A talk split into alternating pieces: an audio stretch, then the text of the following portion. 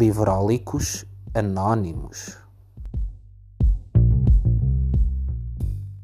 Olá, eu sou o João, sou um livrólico. Olá, eu sou a Teresa, sou uma livrólica. Queridos amigos, aqui estamos hoje com a Teresa. Quem não sabe quem é a Teresa, a Teresa tem um perfil no Instagram chamado Pica Shelf. Portanto, este é o momento em que vocês vão todos ao Instagram, vão pesquisar Pica Shelf e vão começar a seguir a Teresa, porque a Teresa é uma leitora extremamente sensível, com um gosto literário muito interessante e eu acho que vocês vão gostar muito de a seguir. Portanto, se ainda não conhecem a Teresa, vão lá, vão lá espreitar o perfil dela.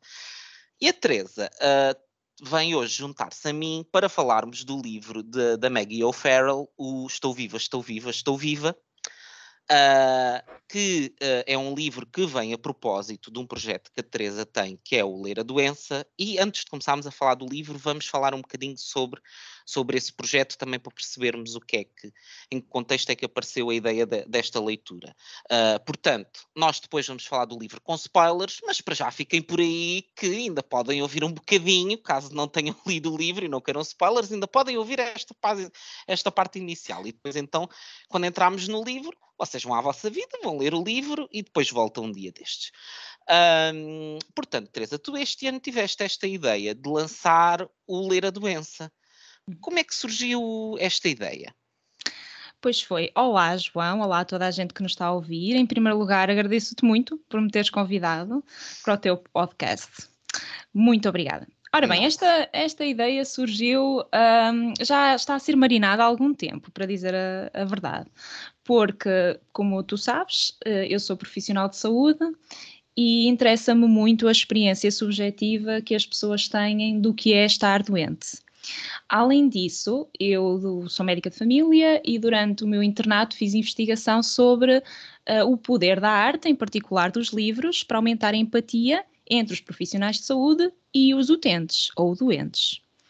E então, hum, uma das artes pronto, era a literatura, e por isso decidi este ano criar um projeto em que as pessoas podiam encontrar livros que que, no fundo, versassem sobre temas conjuntos, algumas doenças ou a experiência de estar doente, e uh, selecionei alguns temas por meses. Uhum. Um, isto para ajudar tanto as pessoas que experienciam essas doenças, os familiares e até os próprios profissionais de saúde, uh, quem diz profissionais de saúde diz médicos, enfermeiros, terapeutas, uh, para encontrar um espaço, talvez, para empatizar mais uhum. com certas pessoas que tenham certas doenças. Portanto, em janeiro falámos de livros sobre Covid, em fevereiro falámos de livros sobre cancro, portanto, em abril, livros sobre trauma, e agora, um, em maio, estamos a falar de livros de pessoas com deficiência ou com algum tipo de incapacidade.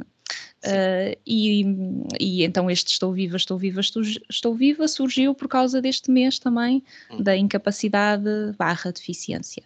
Ah, este ano, dos, dos, livros que já leste, dos temas que referiste, há algum livro que gostasses de destacar especialmente, aquele que que te surpreendeu muito ou que foi aquela leitura que tu, tu uhum. sentiste que foi extremamente marcante?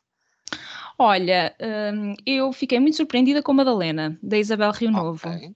Porque hum, eu não conhecia a Isabel Rio Novo, uhum. eu não estava muito a par da obra dela, e então foi-me sugerida uh, o livro dela, porque trata sobre cancro, uma mulher com cancro. Uhum.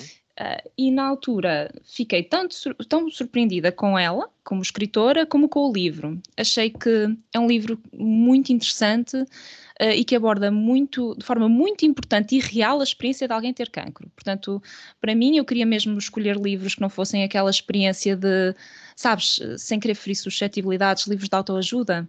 Sim, uh, sim, percebes? Sim, Os 10 passos para curar ou essas coisas. Mesmo a experiência real de uma pessoa que, que teve cancro. Uhum. E a Isabel Rio Novo, ela, ela teve cancro, teve cancro da mama, e portanto, apesar, apesar de ser um livro de ficção, que também foi uma coisa que gostei muito, foi um livro de ficção, porque muitos destes livros são não ficção. Um, e ela explica muito bem uh, todos os processos e por isso acho que de todos gostei muito de, de outros, mas todos, esse foi claro. o que me surpreendeu mais.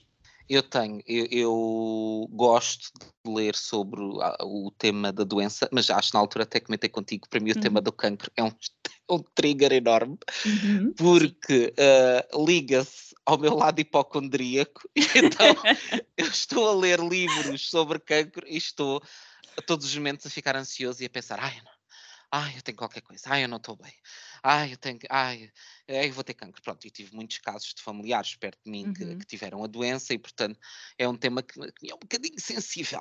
Uh, e por isso uh, tenho-me afastado de algumas leituras porque sei que vão ser leituras uh, muito ansiosas.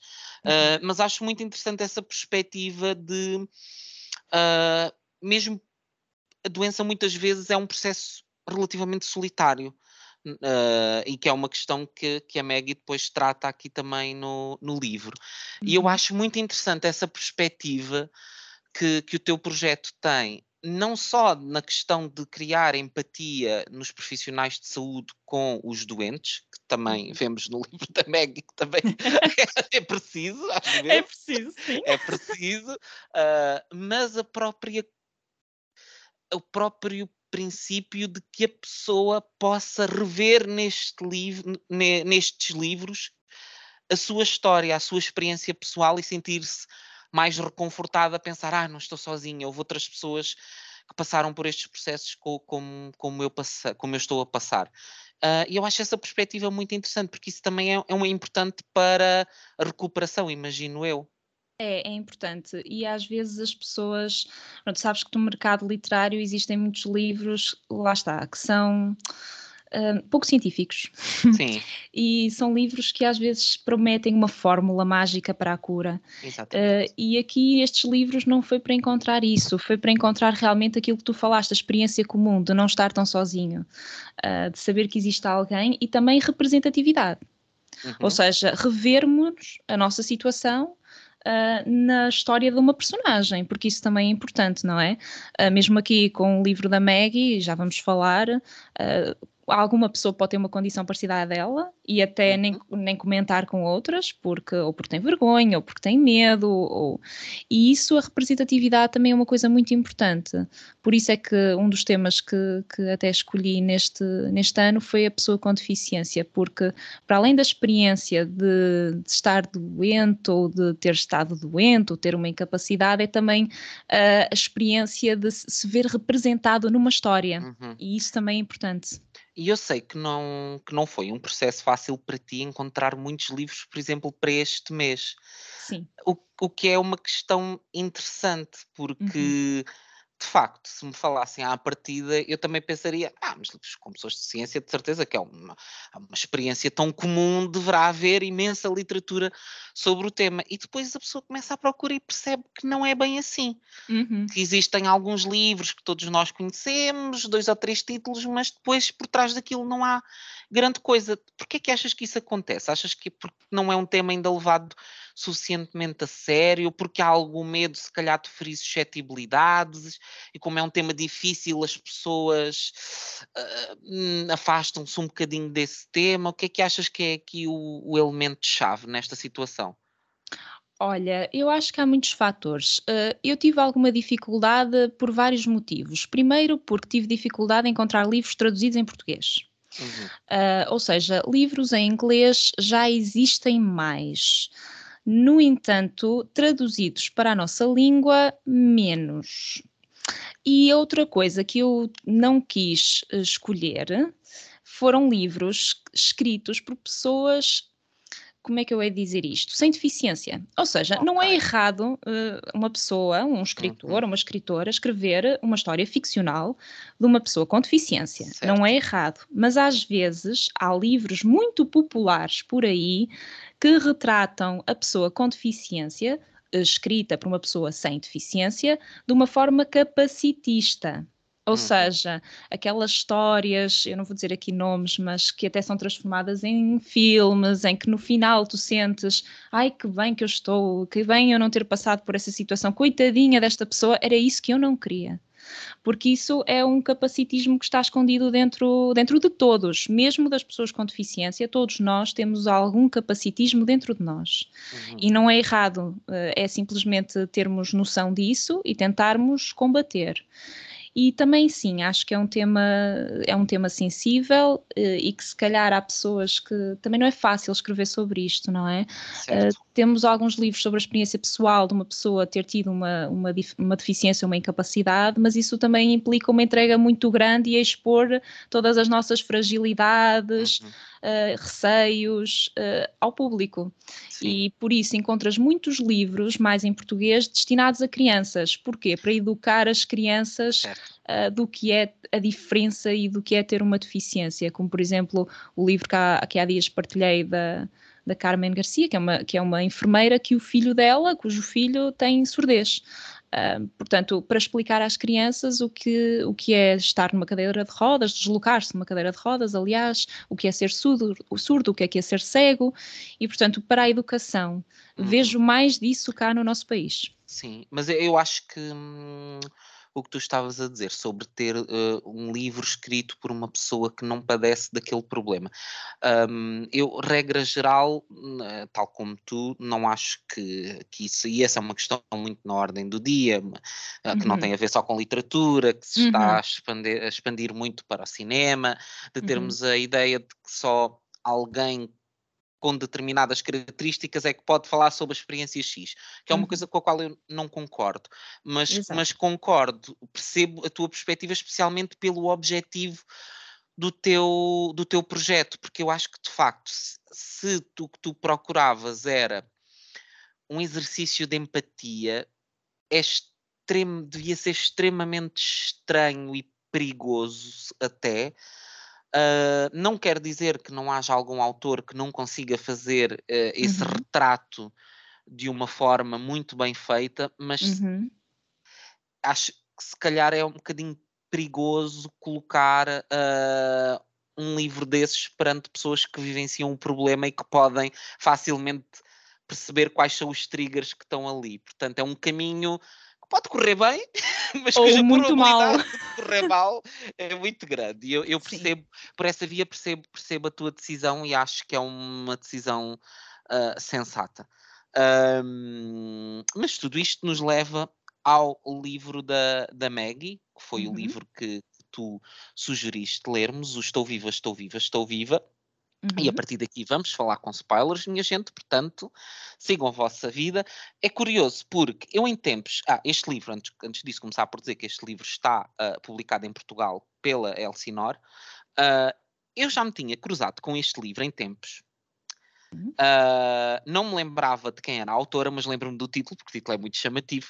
E na altura não comprei, porque pensei: estou viva, estou viva, estou viva. Isto parece um título muito sensacionalista.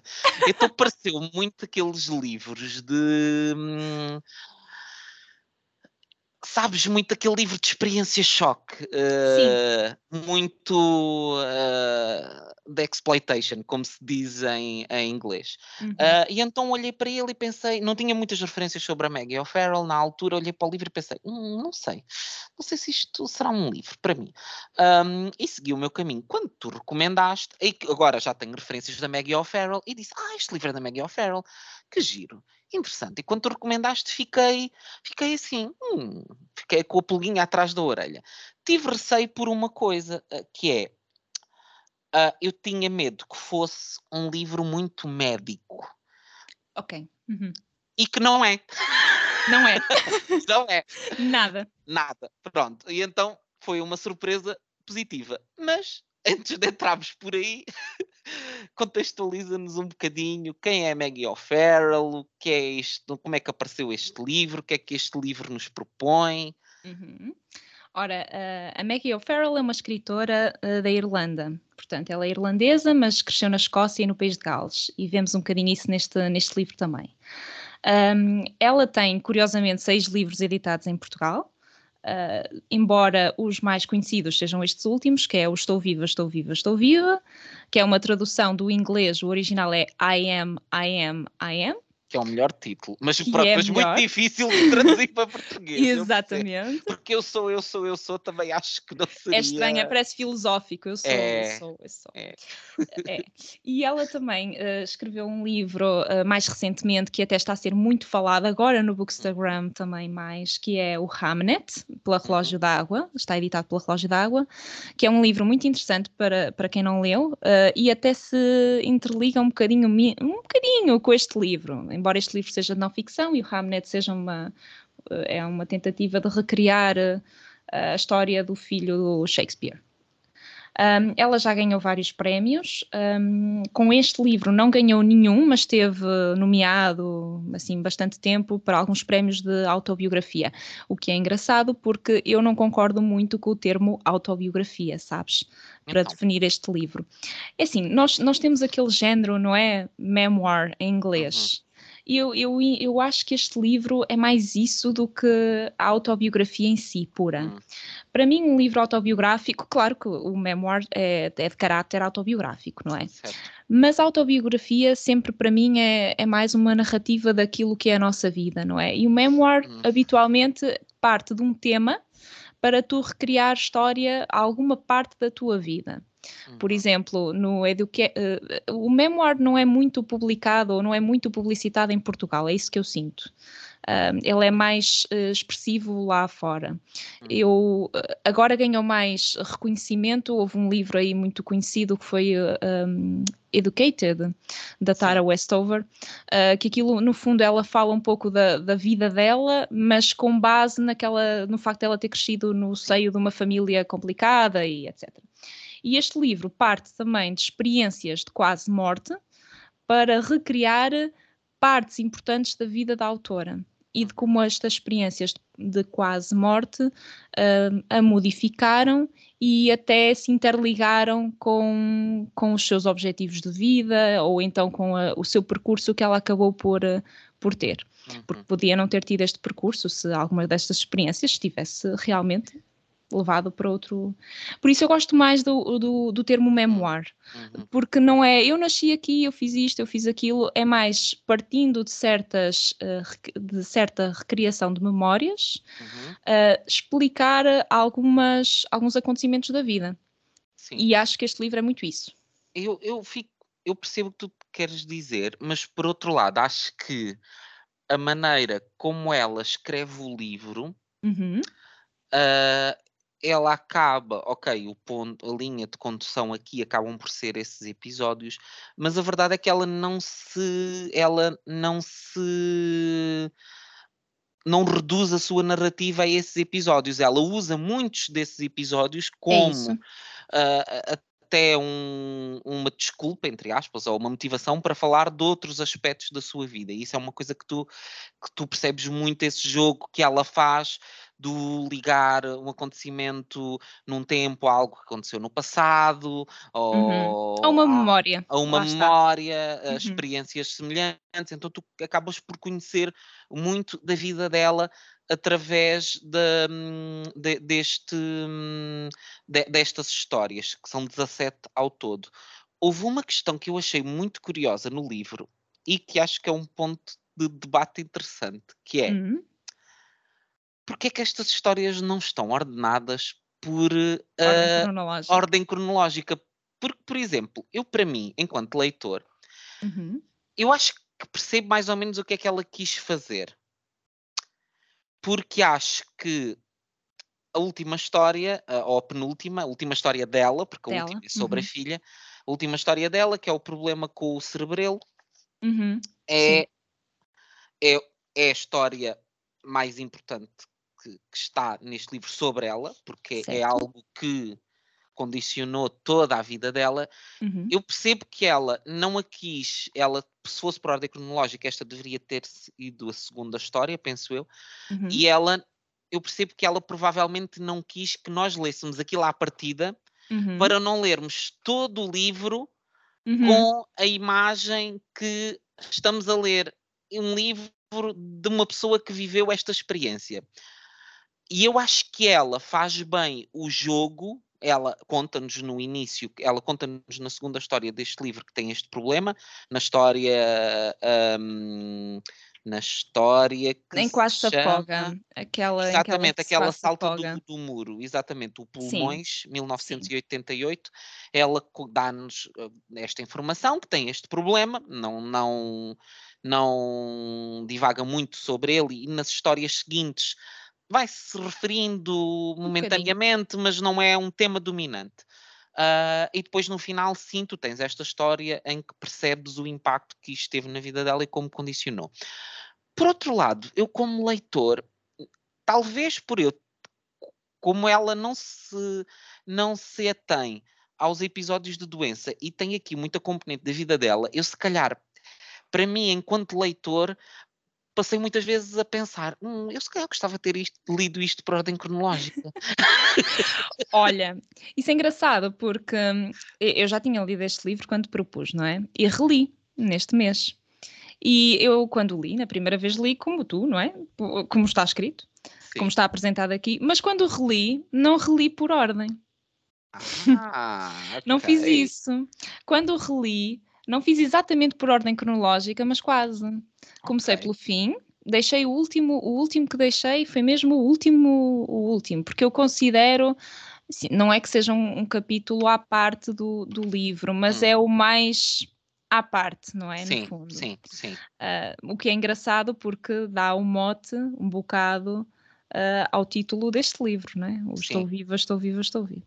Mas uh, eu não li por, por um, como da primeira vez, da uhum. primeira página à última. Fiz como tu estás a dizer, porque eu acho que da primeira vez que eu li este livro, a experiência que tive foi, logo no primeiro capítulo, eu fiquei muito Alerta. Agarrada, sim. sim. Acho que é de propósito, não é? Ela foi muito inteligente, sim. Aquele é. conto de início, é. tu ficas gelado a ler aquilo e pensas.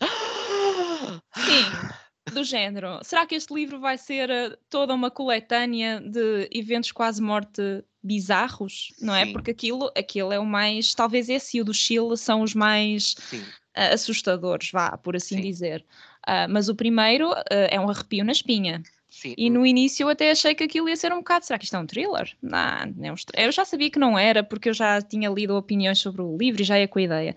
Mas uh, para mas... explicarmos só um bocadinho, que as pessoas estão a pensar, mas o que é que se passa nessa história? Sim, é verdade, é verdade. É uma história muito interessante em que ela estava nessa altura a trabalhar num retiro, enfim, uhum. uma experiência assim bem alternativa. Sim. E ela, num belo dia, aquilo ficava numa zona rural, ela ia dar os seus passeios todos os dias uh, pela montanha, ao pé do lago. Uh, e ela normalmente nunca fazia um trilho até ao fim. E nesse dia decidiu fazer. E quando chega já lá a um ponto mais alto na montanha, encontra um homem. Uh, e uh, o homem começa a tentar interagir com ela, ela fica ali naquele processo de isto é uma situação de perigo ou não é? E depois de repente ela lembra-se: hum, eu acho que me cruzei com ele lá embaixo, portanto ele claramente veio atrás de mim. Hum. Uhum. Então há ali aquele processo meio isto é uma situação de perigo, ou sou eu que estou uh, a ser um bocado lunática? Uh, e uh, ele, algures, uh, põe-lhe o fio dos binóculos à volta do pescoço e para lhe mostrar uns patos que estão no lago e que ela sentiu como um ato muito violento. ela consegue reagir à situação com muita normalidade e depois começa a fazer aquele tentativa de decoy do ah, estão à minha espera, sem mostrar uma atitude agressiva, mas estão à minha espera, ai, o meu chefe sabe que eu estou aqui, uhum. devem estar a vir pessoas aí à minha procura, tenho que ir embora, porque eu vou entrar agora. E ela consegue se escapar. Uh, e vai à polícia alertar para a situação, a dizer: olhem, eu tive um encontro com um homem que me pareceu bastante estranho. E a polícia, claro, ignorou seguiu claro. o caminho, a vida dela, como nós esperaríamos outra coisa, não é? Uh, e acontece que, passado dois ou três dias, uma rapariga foi violada e morta e enterrada nessa montanha por esse homem. Uh, e há aqui um claro peso nesta história do podia ter sido eu. Sim, sem dúvida. É e, assustador. É assustador, é extremamente assustador, uh, porque é, e é um tema que vem, vem aparecendo aqui no livro de diferentes formas, uhum. mas uh, o perigo espreita na normalidade do dia a dia e não é um perigo que se apresente, nós quando pensamos em perigo, pensamos, ah, mas vai haver imensos indícios e os alarmes vão soar e nós dizemos perigo, perigo. Uhum. E não, tu estás não. simplesmente no teu dia a dia e de repente cria-se uma situação em que tu podes estar simplesmente a passear num jardim e podes ser atacada por um maluco eh, que te viola e mata. Sim. E Sem pronto. dúvida. Eu, quando vivia numa cidade grande e depois de ver um, um filme, não é? De serial killer, uh, ia para o metro e pensava: não vou olhar para ninguém porque se calhar alguém vai olhar para mim e, e, vai ter na cabeça plantar aquela ideia e vem atrás de mim. Claro que nós achamos sempre que isto é tudo esotérico, Só mas de facto. Exatamente, eu acho que isto realmente, como se diz em inglês, set the tone do livro, não é? Eh, uhum. Tu ficas logo. Oh meu Deus, isto aconteceu mesmo? E sim, ela depois relata este episódio assim mais à frente, e isto foi um evento que acredito foi transformador na vida dela. Ela sim. fala disso várias vezes. O que é que teria acontecido naquele dia se eu tivesse uh, ficado com medo, mostrado medo, uh, se eu não tivesse tentado fugir? Ela seria a rapariga que morreu e que foi violada e assassinada. Uh, aliás, ela depois também fala da incerteza, não é? De nunca mais soube nada dessa pessoa, não sabe se foi presa, ela não chegou a saber o destino do, do atacante. Uhum. eu não sei se já passaste por uma situação assim, eu nunca passei, eu nunca tive nenhuma situação de perigo, mas realmente uh, acredito que não, não haja isso que tu estás a dizer, ou alerta, alerta. Não, não existe. Uh, acho que não. Há um episódio muito. Uh, que foi muito polémico na altura. Eu não sei se, se tu vi, se alguma vez viste o Sete Palmos de Terra. Nunca vi. O Six Feet Under. Não. Numa das últimas temporadas do Six Feet Under, há um uhum. episódio famosíssimo que foi muito polémico, porque é de uma violência. Eu acho que foi dos episódios de séries de maior violência psicológica que eu vi até hoje. Uhum. Que começa exatamente com um dos irmãos que tinha que ir fazer um. Acho que ele tinha, tinha um, uns recados a fazer lá da, da, da, da, gestão da funerária e que no caminho dá a boleia a um rapaz.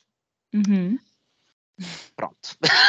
Meu Deus. E Já estou a ficar com arrepios. Não é bom, não é bom, é muito, é muito, e vem muito por aqui, não é? Ali naquele caso tu podes dizer, ah, pronto, a pessoa, mas quer dizer, a nossa socialização também nos impele, somos pessoas decentes, a tentarmos ser bondosos com os outros. Exatamente. E é um bocado depois ingrato quando tu estás a tentar ser bom com outra pessoa e ela usa isso como uh, uh, mecanismo para te apanhar na sua rede. E que, aliás, é uma coisa. Quem, quem vê séries de, hum, uhum. de, de, de, true crime Sim. é um mecanismo que muitos serial killers utilizam, que é o ah, vou vou-me fazer de, de, coitadinho, de uma pessoa que uhum. precisa de ajuda para depois, uhum. para depois, quando a pessoa estiver ali naquela posição de vulnerabilidade, eu vou dar a volta à coisa e vou atacá-la. E, e, uma questão que é interessante é que não é um tema central neste livro, ou uhum. seja, não são, isto não são 17 histórias dela ser atacada por homens. Sim.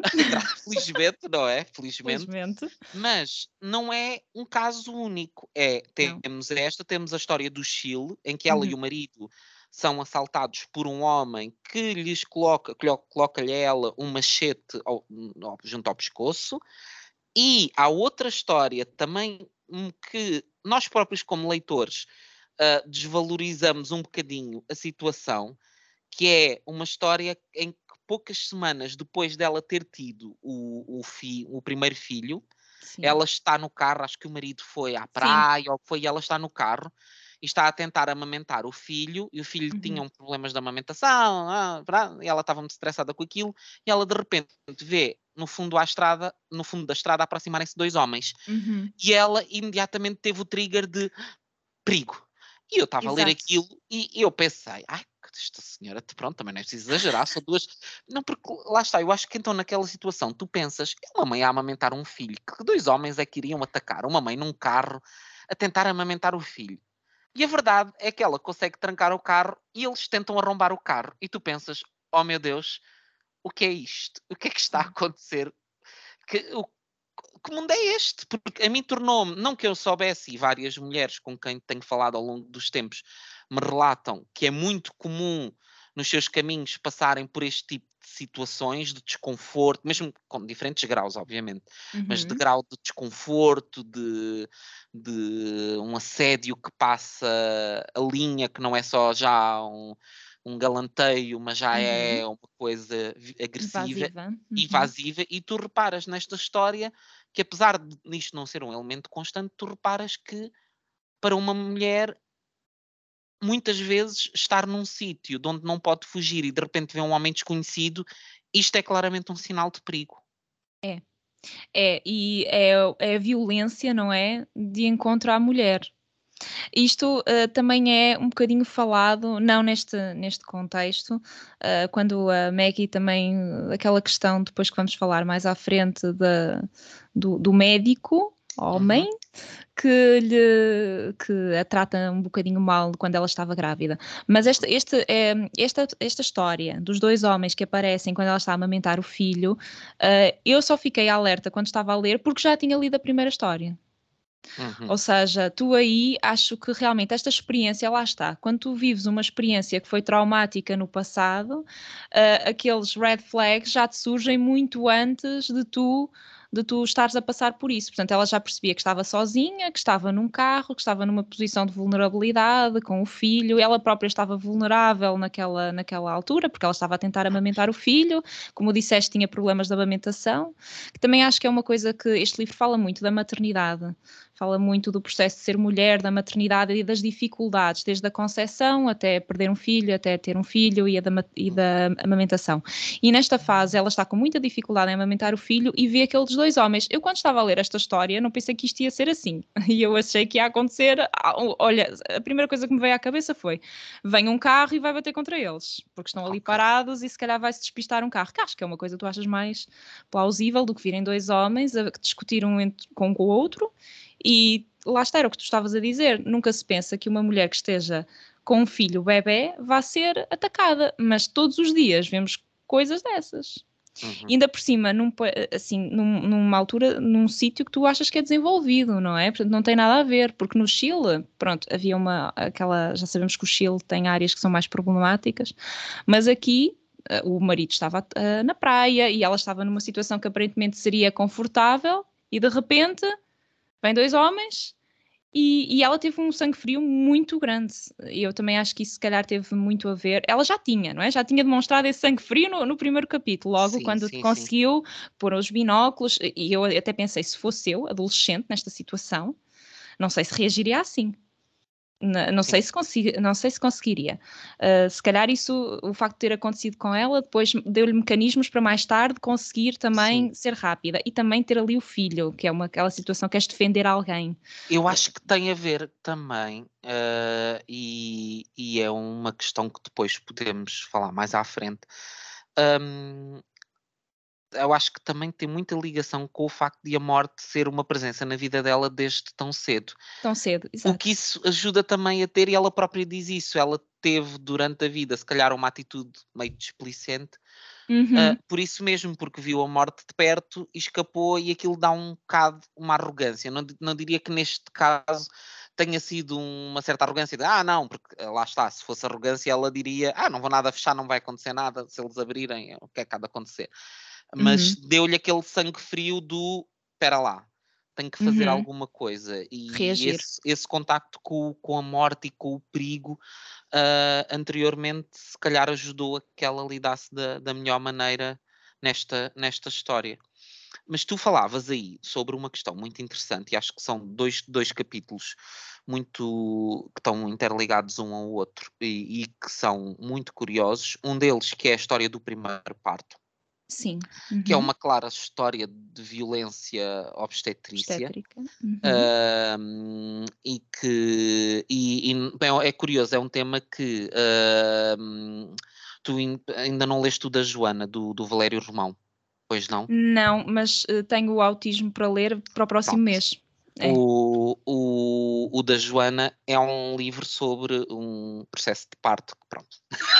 Pronto, não okay. vou entrar em detalhes, mas pronto, já percebeste. Já percebi. Uh, e retrata muito esta questão. E nós, na altura, uh, houve várias pessoas que leram este livro e, e, e falámos exatamente sobre essa questão do quão, quão normal é ou não é haver situações de violência uh, obstétrica. E quando falamos em violência, não estamos a falar, pronto, estamos a falar de violência também psicológica, que também é uma violência. Não estamos é, a falar de médicos que batem em não. pacientes, que às vezes as pessoas se calhar também usar, não é? Uh, mas uh, se deve ver.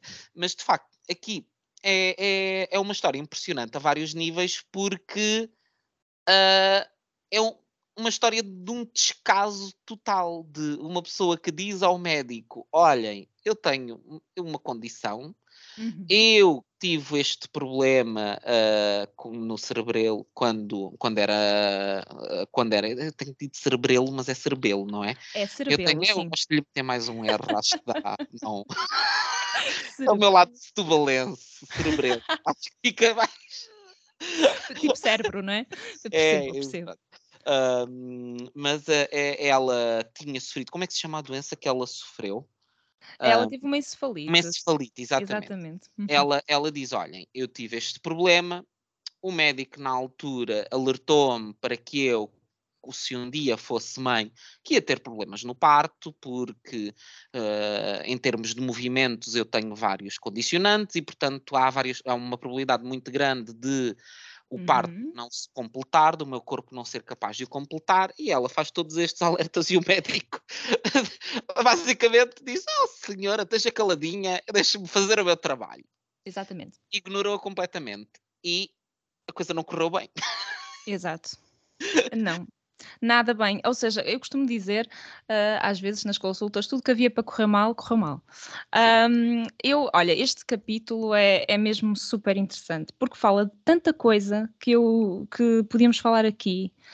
Olha, uma delas, a violência obstétrica existe, toda a gente sabe. Um, e isto podia nos levar a falar uh, sobre este assunto sobre, em horas, mas eu não vou explorar muito, porque há aqui muita coisa que se pode falar. Mas tu sabes que estas situações, nem, nem estou a falar da violência obstétrica, estou a falar antes.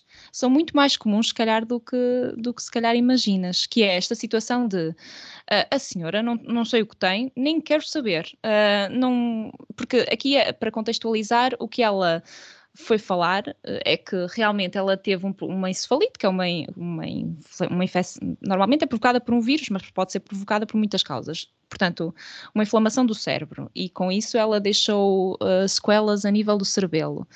E basicamente ela queria saber se precisava de, de ter um parto por cesariana.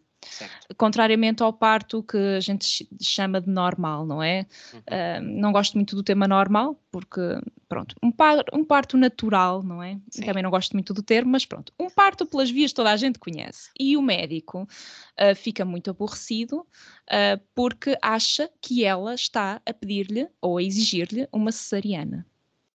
E é aqui que começa o problema. Eu reconheço isto como um problema, mesmo entre profissionais de saúde e, e utentes ou doentes. Uhum. É, porque é esta comunicação de que os profissionais de saúde muitas vezes estão deste lado e presumem que as pessoas estão-nos a pôr à prova ou estão a contestar aquilo que dizemos, quando muitas vezes as pessoas estão assustadas, têm uhum. dúvidas, não sabem o que é que, o que, é que se passa com elas e têm, na maioria das vezes, medo que é o que a Maggie uh, provavelmente tem, é medo que lhe aconteça alguma coisa de mal a ela e ao filho, não é? Certo. Até porque vamos perceber depois, mais à frente, lá está, como tu disseste, como isto não está de forma cronológica, nós vamos percebendo algumas coisas depois mais para a frente. Ela queria muito ser mãe, uhum. uh, tinha muito esse sonho e depois até tem dificuldades mais à frente uh, para ser novamente mãe. Uh, e, e, realmente ele fica muito aborrecido e não lhe dá nada cesariana. E há aqui uma, uma frase que eu fiquei uh, aqui isto como no, nos pontos nervosos todos que tenho no corpo, que é se tivesse chegado de cadeira de rodas, talvez lhe tivesse dado uma cesariana. O médico diz isto. Sim. Como se ter uma deficiência, uma incapacidade, tivesse de ser visível. Uhum. Ou seja, isto é uma coisa que, nós, uh, que se fala muito quando se fala em deficiência e incapacidade, uh, fala-se muito nas doenças crónicas e incapacidades que são visíveis e invisíveis, porque tu tens muitas doenças que dão muita incapacidade e não são visíveis ao olho nu, não é? Não, há pessoas que, não, que não, não se deslocam em cadeira de rodas, há pessoas que não utilizam auxiliares de marcha, como as canadianas, há pessoas que não têm, aparentemente, a olho nu, uma incapacidade. Mas tem, né? Uhum. E o uhum. facto deste médico achar que é preciso ter quase escrito eu tenho uma doença, eu tenho uma incapacidade, é completamente errada. E a Meg explica isto muito bem, e o próprio médico, não é? Que foi, foi ele que o disse. Quer dizer, como se lhe concedesse o direito de ter, um, ter a direito ou acesso a um, um procedimento se tiver, provando a sua incapacidade, provando a sua deficiência. E quando e isto, ela tinha é relatórios médicos e tudo, portanto, tinha é relatórios. questão de provar ela. Exatamente. Ela os meios. Ou seja, imagina o impacto que é tu às vezes estás numa fila do supermercado ou alguma coisa assim, uh, ou, ou, por exemplo, teres um, um, um dístico para estacionar, uma pessoa com deficiência, e nem se, imagina que não, que não tens nenhuma deficiência que seja aparentemente visível, e há relatos e há histórias e há livros não ficção sobre isso, de pessoas que são interpeladas e lhes dizem: a senhora não tem deficiência nenhuma, tenho mais eu do que você. Há pessoas que dizem isto, não é? E na verdade, o que tu sentes, enquanto pessoa com deficiência ou com algum tipo de incapacidade, quando te dizem isto. Eu acho que ela explica isto muito bem, porque uh, a, a, o problema de saúde dela não é aparentemente visível quando tu olhas para ela, não é? Certamente. Sim. Tu se vis uma foto dela, não, não das não, conta. Não. Eu já vi uma entrevista e não te percebes. Não dirias nada, não. E, e, realmente este capítulo uh, é um dos que mostra mesmo muito isso. E uh, este capítulo deixa-me muito nervosa quando li. Uh, esta história uh, deixou muito nervosa, mas também me deixou feliz, sabes? É isso que eu ia fim, dizer, deixa-nos não é? Aquele Temos senhor aquele... bege, sim. E eu acho que vale a pena ler, ler esta parte, porque eu, de facto foi uma parte sim. que eu achei muito, muito bonita e emocionante, que é uma parte em que ela nos conta que uma, de, uma das pessoas que estava na, na sala da operação, uh, portanto, o parto correu tremendamente mal. Ela, no final de contas, teve que fazer mesmo uma cesariana de emergência. Uhum. O corpo dela entrou ali em 1500 problemas e ela teve quase, quase a, a morrer. E então, enquanto tudo aquilo acontecia e, e, estava a sala, o bloco operatório num completo tumulto, há um homem uhum. que vai ter com ela e que lhe agarra na mão. E então ela diz: Seja como for, o que acontece a seguir é que o homem de bege está subitamente a meu lado. Veio ter comigo, deixou a sua parede e segura-me a mão. Agarra nas suas duas mãos. Olho para ele sem dizer uma palavra. Não sabia até aquele momento como é solitária a experiência de estar em perigo, no meio de uma sala cheia de pessoas que estão freneticamente a tentar salvar-nos a vida. Não tenho tendência para me sentir só. Sempre fui uma pessoa muito dada a apreciar estar sozinha mas a sensação que me esmagou até aquele momento foi de solidão, isolamento, confusão. Estava a esvair-me sozinha, rodeada de pessoas. E eu acho que isto mostra muito uh, exatamente essa questão que estávamos a falar há bocado de, e que tu muito bem referias, que é o par a parte de, de, de, de, ser médico e de prestar um, um, serviço a um doente também tem que ser apaziguá-lo e ajudá-lo a lidar com a situação. E é claro que naquela situação as pessoas estão muito focadas em salvar-lhe a vida e é normal que isso aconteça. Mas de facto, haver uma pessoa que no meio daquilo diz ela está em pânico, ela está a ver o que está a acontecer e está completamente desnorteada e a sentir que está a morrer e que ninguém lhe está a dar atenção no meio daquilo tudo. Esta pessoa vai lá e faz questão de lhe dar a sua presença através de um carinho, de um carinho tão simples como segura, segurar-lhe a mão. Isso diz tanto sobre o cuidado às pessoas, que às vezes é uma coisa que falha, não é? É, eu não sei se posso partilhar contigo aqui e com toda a gente que nos estiver a ouvir. Tudo uh, queiras. eu, eu, já tive várias experiências uh, de quase morte, mas uma delas uh, foi, foi morte durante segundos e depois regressar. E eu, eu tinha 16 anos e sabes que quando li este capítulo arrepiei-me muito com esta parte que tu acabaste de ler porque eu também estava. Foi, foi pronto, não, os, os, os pormenores não são tão importantes como dizer que à volta estavam muitos médicos, muitos enfermeiros, muita gente em tumulto, como aqui, e eu senti mesmo, pronto, aquela sensação que tu tens, está, pronto, é, é agora. Uh, e houve uma enfermeira que me lembro perfeitamente da cara dela, o que é engraçado porque eu não me lembro da cara de mais ninguém que veio, saiu, eu tinha 16 anos ou 15, já não me recordo bem, eu tinha 15, e, e ela saiu da máquina e veio ter comigo porque deve-me ter visto, pronto, olhou para, para mim, deu uma mão e disse-me assim: Estás preocupada com a tua mãe? Não te preocupes, que vai correr bem. Eu vou-lhe dizer uh, como, como é que tu estás, que vai correr tudo bem. Porque o meu medo era, naquele momento, eu, eu estava numa sala de emergência, eu sabia que a minha mãe estava do outro lado do corredor em pânico.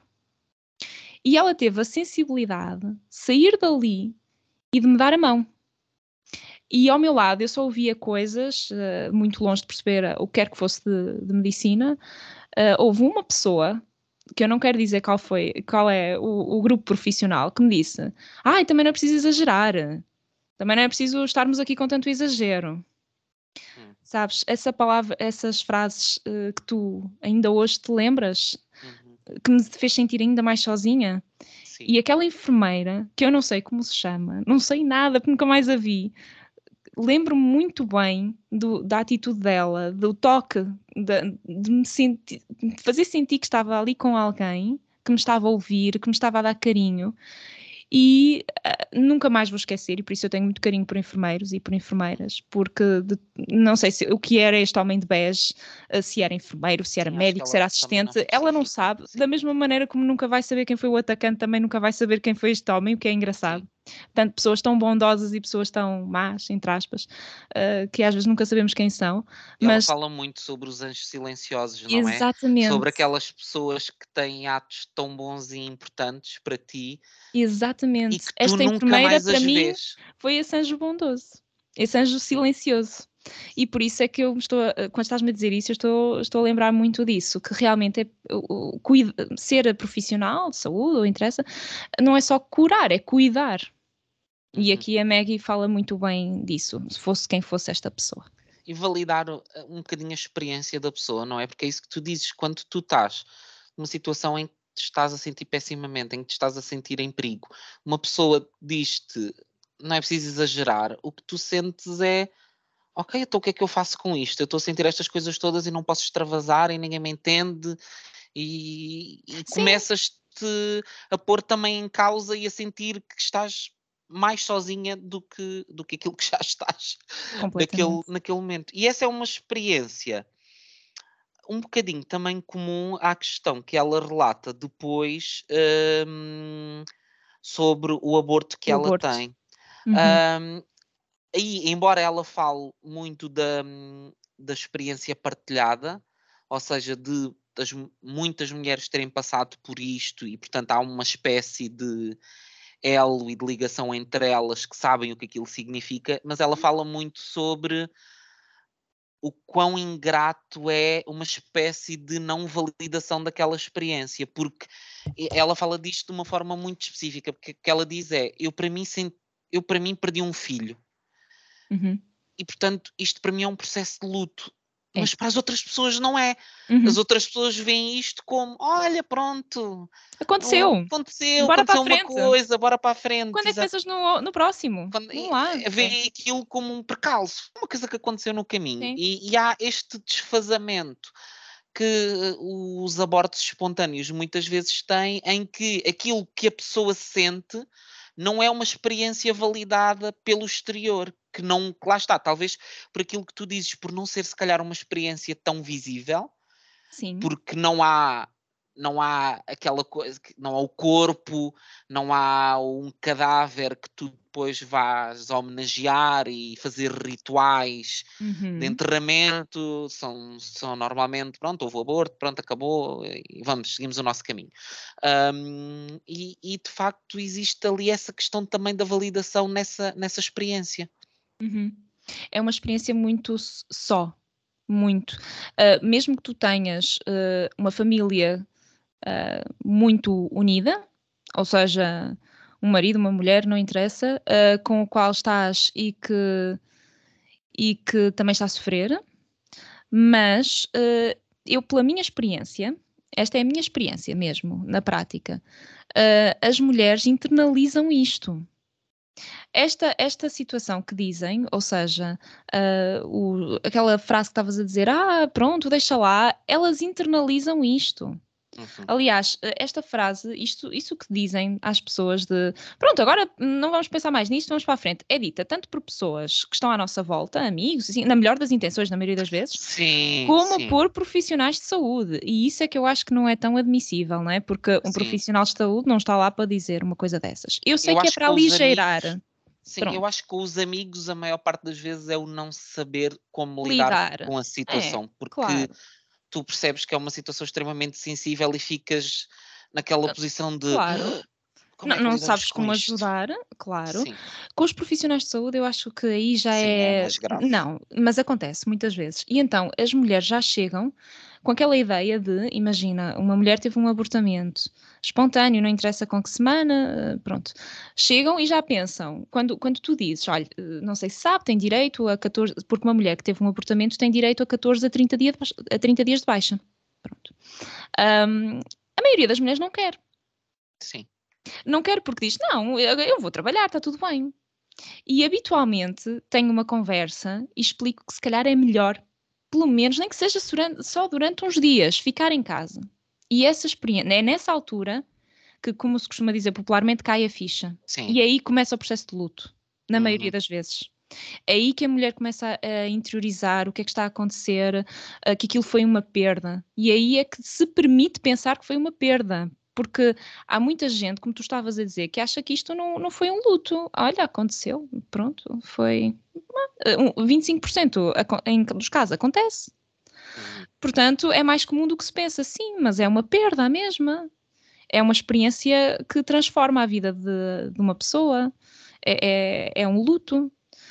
É mesmo. Costuma-se dizer, sabes, quando, quando há irmãos, uh, os pedopsiquiatras às vezes dizem que quando nasce um segundo irmão é o primeiro luto que tu tens na vida, porque é o luto de seres filho único. Há, há, uma adaptação. Então, se isso é um luto, como é que isto não é um luto? Sim. Temos que, eu acho que, que o que a Maggie passou, eu acho que é mesmo isso que tu dizes, é, é uma experiência muito solitária um, muito solitária mesmo. é daquelas experiências em que tu própria não queres falar muito sobre o assunto, queres esquecer e avançar, mas não é possível se não, se não falarmos disto, nem. Uh, nem respeitarmos uh, a uhum. situação. E sim, uh, gostei muito deste capítulo também. Sim, Uh, mas, uh, e ainda haverá aqui um capítulo muito importante disso que tu, que tu referiste, de, destes capítulos muito ligados à condição uh, feminina, uhum. mas há outro tipo de histórias neste livro. Sim. desse outro tipo de histórias, houve alguma que tenhas gostado particularmente, que te tenha chamado a atenção? Ou até achaste foram histórias menos interessantes? O que é que sentiste em relação a essas outras histórias? Olha, eu também acho que há muitas histórias importantes sobre o crescimento, não é? Sobre tu tornaste adulto e pessoa. Uhum. Uh, aqui a Maggie há, há, um conjunto de histórias em que ela fica doente no estrangeiro, uh, em que ela desafia na adolescência um bocado o que estavas a falar, os limites, não é? Também faz parte do que é ser adolescente. Uh, eu, uma das minhas histórias preferidas foi a que, a que já falámos, a primeira. Uhum aquela do, do, do tentativa do, do, homicídio, não é? Sim, sim, sim. Uh, e depois, porque, porque me marcou na altura, quando comecei a ler o livro, foi: Uau, isto acontece? Que, que horror! e foi do género, agarrou-me. Mas um, acho que há muitas histórias sobre o crescimento dela enquanto pessoa, uh, enquanto escritora também. Algumas experiências quase morte, uh, ela reflete sobre isso, que graças a elas sentou-se à secretária e começou a escrever, que antes Sim. achava que não era possível. Essa é uma história muito interessante, por acaso, uhum. e, que, e que acho que é talvez aquele capítulo em que fique mais notório uh, a morte uh, ser ao mesmo tempo tipo uh, não só um fim, mas um marcar de um novo início, que é a experiência Sim. em que ela teve numa viagem para Hong Kong em que o avião Sim. quase que se, que se despenha. Uh, e ela, uh, de facto, põe isso, ela retrata a situação e a seguir ela diz-nos o quão a sua vida mudou quando chegou a Hong Kong. Pronto, obviamente não aconteceu nada, foi só um susto e ela chegou bem a Hong Kong e, e, e isso foi mais uma experiência limite que se calhar ajudou a que ela depois começasse a escrever de facto quando chegou a Hong Kong e a vida a partir daquele momento foi como se um capítulo da vida dela se tivesse encerrado e outro tivesse, se tivesse aberto. Uhum. E Sim. há aqui muitas histórias com mar. Também. Não sei se tem a ver com, a, com, a, com o facto dela ser, ter nascido, ter crescido ali junto também do mar. Um, a propósito disso do avião, este foi o, o capítulo para mim mais difícil de ler. Ah, eu tive okay. que o ler em voz alta, das duas vezes, porque eu tenho muito medo de andar de avião. Ah, sabes, quando estavas a falar que não gostas de ler livros de doenças por causa. Pronto, eu, eu não consigo ler livros em aviões. Uh, mas li este, é muito importante. Uh, então tive que o ler em voz alta e pensar: não, isto não, não, nunca me vai acontecer, nunca me vai acontecer. Quanto ao mar e à água, sim. E quem nunca teve um susto na água, não é? Não sei se já tiveste. Eu, por eu acaso, já, não. Mas, mas digo-te, já tinha. Eu sou, tenho muito respeito pelo mar. Uhum. Então tenho muito aquela coisa do não, não vou fazer nada, eu não, não saio de zonas em que deixo de ter pé, eu preciso estar sempre ali. Quando Na vejo, zona de conforto, não é? Quando vejo um mar com muita ondulação, digo, não, não vai, não vai acontecer, uh, portanto, protejo-me muito. Mas a ler aqui estes capítulos, pensei, ainda me vou proteger mais do Exatamente, porque, porque, há um capítulo em que ela está sossegadinha e é arrastada da praia, Sim, não é? é Aquele capítulo assustador. em que ela está de pé e de repente vem a onda e, e arrasta e puxa é super assustador. Eu também fiquei um bocadinho assustada, mais do que propriamente ela saltar para o rio, porque aí pronto, aí ela saltou, não é? Sim, Com... saltou, é verdade. Dali havia um risco.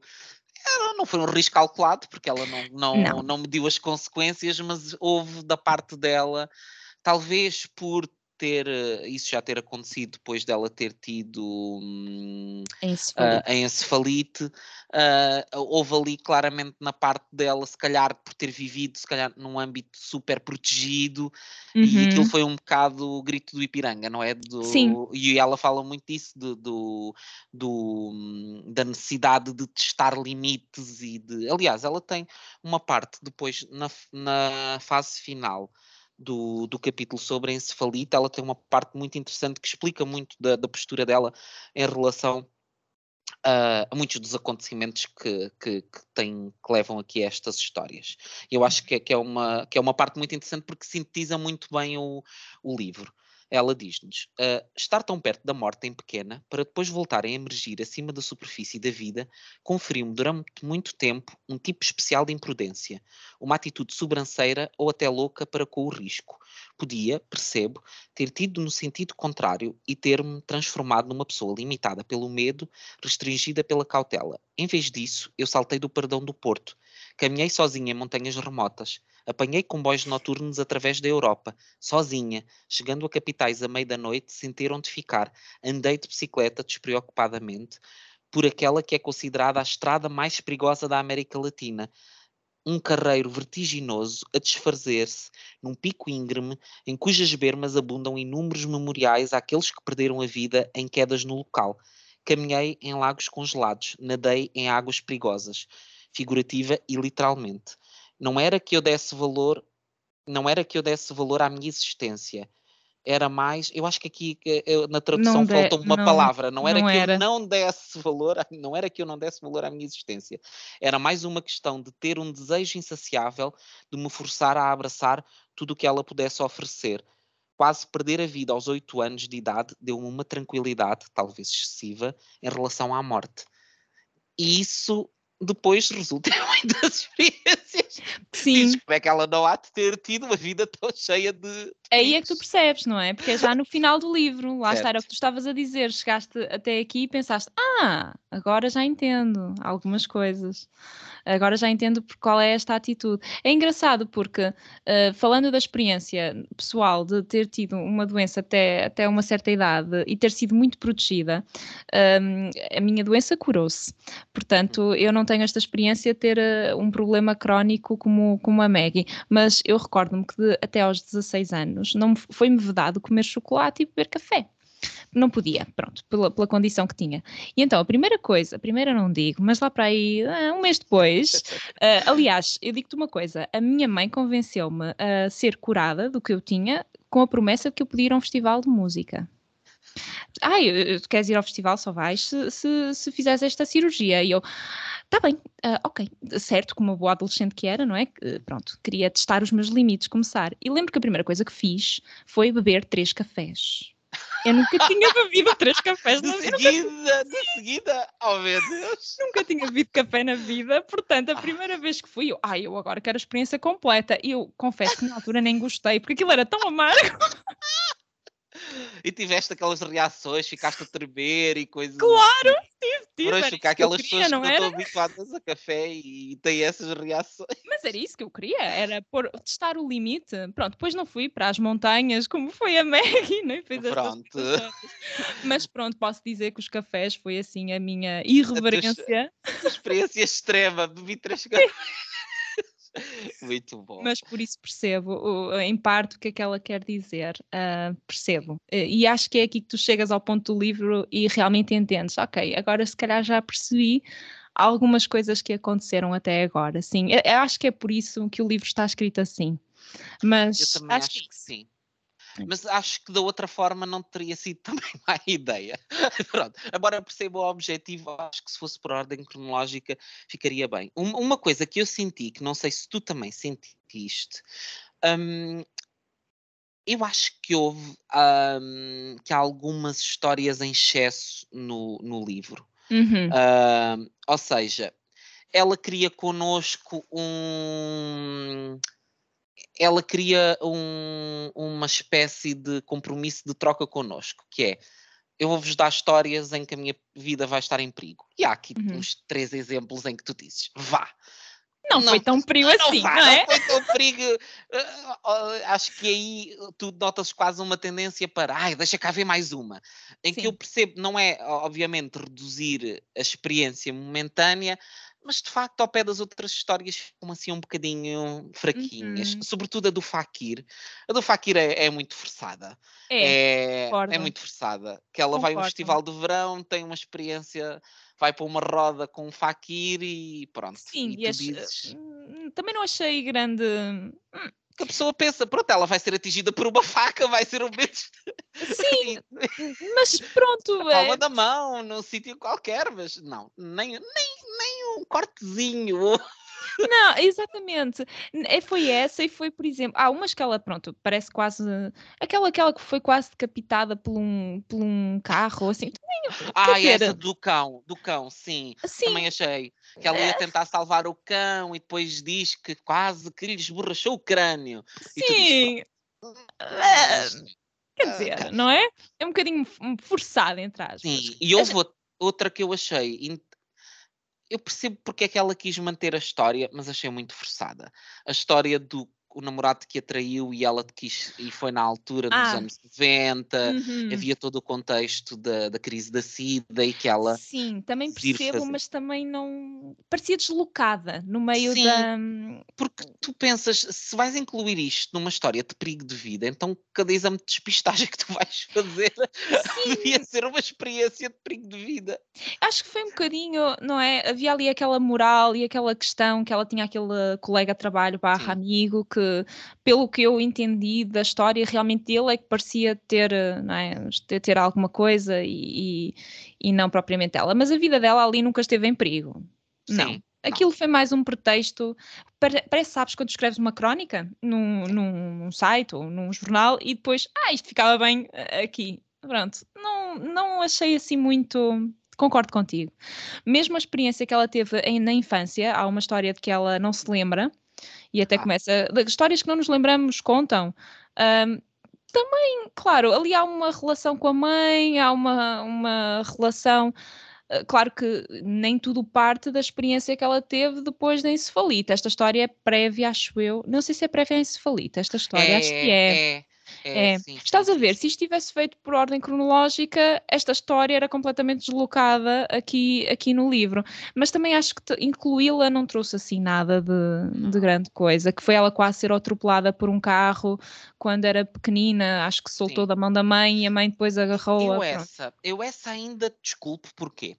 Porque eh, eu acho, ela quando conta a história da encefalite, Uhum. hum, fala um bocadinho dessa questão do, naquele momento morreu a pessoa que eu Ah, era uhum. até Antes aquele momento Certo. ah, e, e nasceu uma nova pessoa, porque de facto ela tinha muito, antes da encefalite, ela, ela começa por nos dizer isso, que era uma rapariga que tinha uma grande urgência de fugir. Uhum. E era Ah, difícil de educar, como disse era, a mãe, não era é? difícil, era muito selvagem, entre aspas, era fugia Uhum. de casa, ah, muito pequena, estamos a falar, porque ela teve encefalite com 8 anos, portanto estamos a Sim. falar de uma menina muito, muito pequena, que tinha muito essa coisa do querer fugir dos sítios, do querer sair, uma urgência que a fazia sair. E eu, eu acho que essa história, eu, ah, apesar de não ser tão interessante como as outras, eu percebo um bocadinho que ela tenha querido manter ah, Uhum. Por ter esse lado de hum, mostrar quem ela era antes de ter a, a O antes e encefalite. Depois, não é? depois a Uhum. outra, em que, que a outra que ela não se lembrava, que a, que a mãe lhe contou que, que, que, que de uma vez ela ia sendo esmagada pela porta da garagem, aí pronto, eu então já achei que Ah, sim, sim. demais, não havia Pronto, se calhar em vez de 17 encontros com a morte, reduzíamos um bocadinho, não é? Sim, Claro que, e, e mesmo quando tu lês o título do livro, 17, tantos. Meu. Deus, como é possível? E começas até a fazer uma contagem pessoal, deixa cá ver se eu já tive 17. Será que, se contares estas pequeninas coisas que afinal não são assim tanto, Pois, se calhar calhar, chegamos lá. se calhar sim. Mas é uma coisa curiosa é que este livro não termina com uma história sobre ela diretamente, mas termina com uma história da, Da filha. ah, da filha.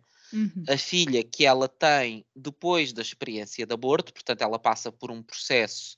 Ela já tinha um filho nessa altura, mas passa por um Uhum. processo de querer ter um segundo filho, sofre o aborto, existe ali um problema de fertilidade que ela nos relata no livro, um grande desejo de engravidar e que não estava a conseguir que acontecesse.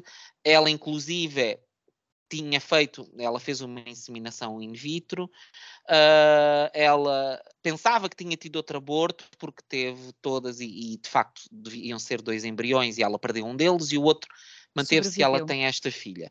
Uhum. Que depois, ironia das ironias, ah, às vezes o destino parece que diz: Ai, queres muito ter um filho? Então espera lá. e ah, ela tem uma filha que logo ao segundo ou terceiro dia começa com, Uhum. a ter problemas muito graves. Estamos aqui a falar primeiro de um eczema crónico, Uhum. muito agressivo, muito violento, Uhum. dela ter uma criança completamente chorar constantemente, numa dor constante, com feridas abertas constantes. Uhum. Mais Sim. uma vez um episódio de insensibilidade médica que É ela relata Uhum. ah, a experiência que tem de, de ir a um hospital em que o dermatologista nem olhou para a filha sequer, limitou-se Uhum. a escrever num papel e Já estava a prescrever quando já ela estava entrou. a escrever. Era, era. Ela até dizia, eu até achava que era para a pessoa anterior, mas Sim, sim. não, era mesmo para mim, para a minha filha, pronto, tudo bem.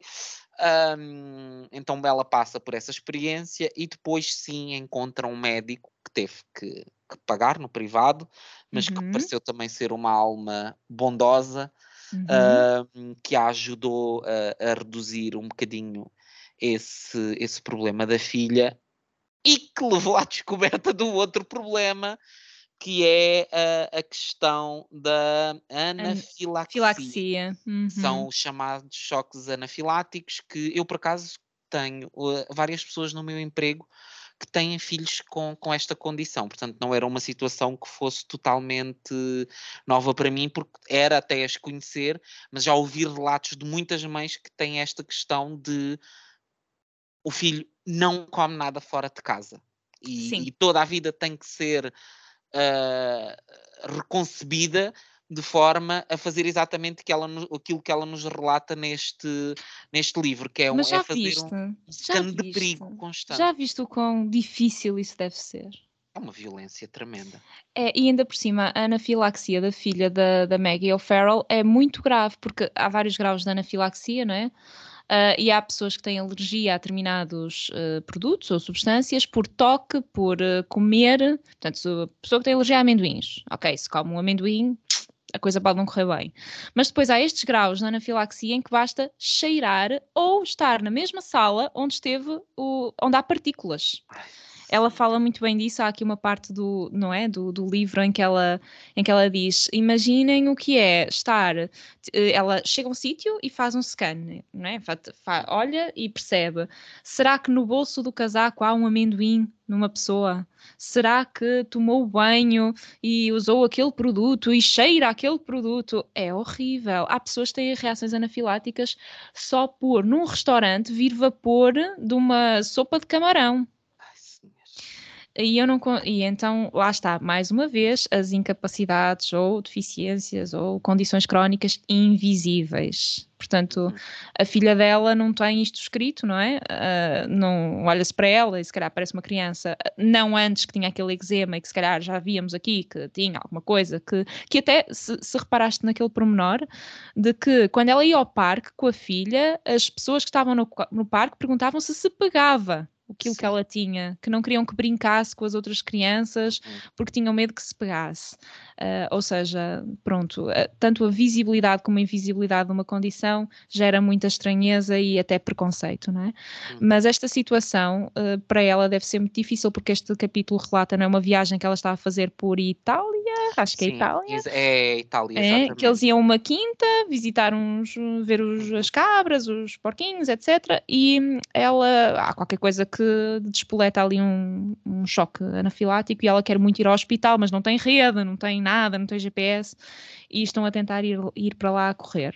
Sim, um, e é um bom exemplo do, daquilo que a Maggie faz, ou seja, ela começa este capítulo começa exatamente com essa experiência, portanto ela está a viver no tempo real no tempo. Uhum. um choque anafilático e a partir daí ela conta-nos todo o percurso que teve com a filha os vários problemas de saúde que a filha teve e que levaram àquele, àquele momento presente.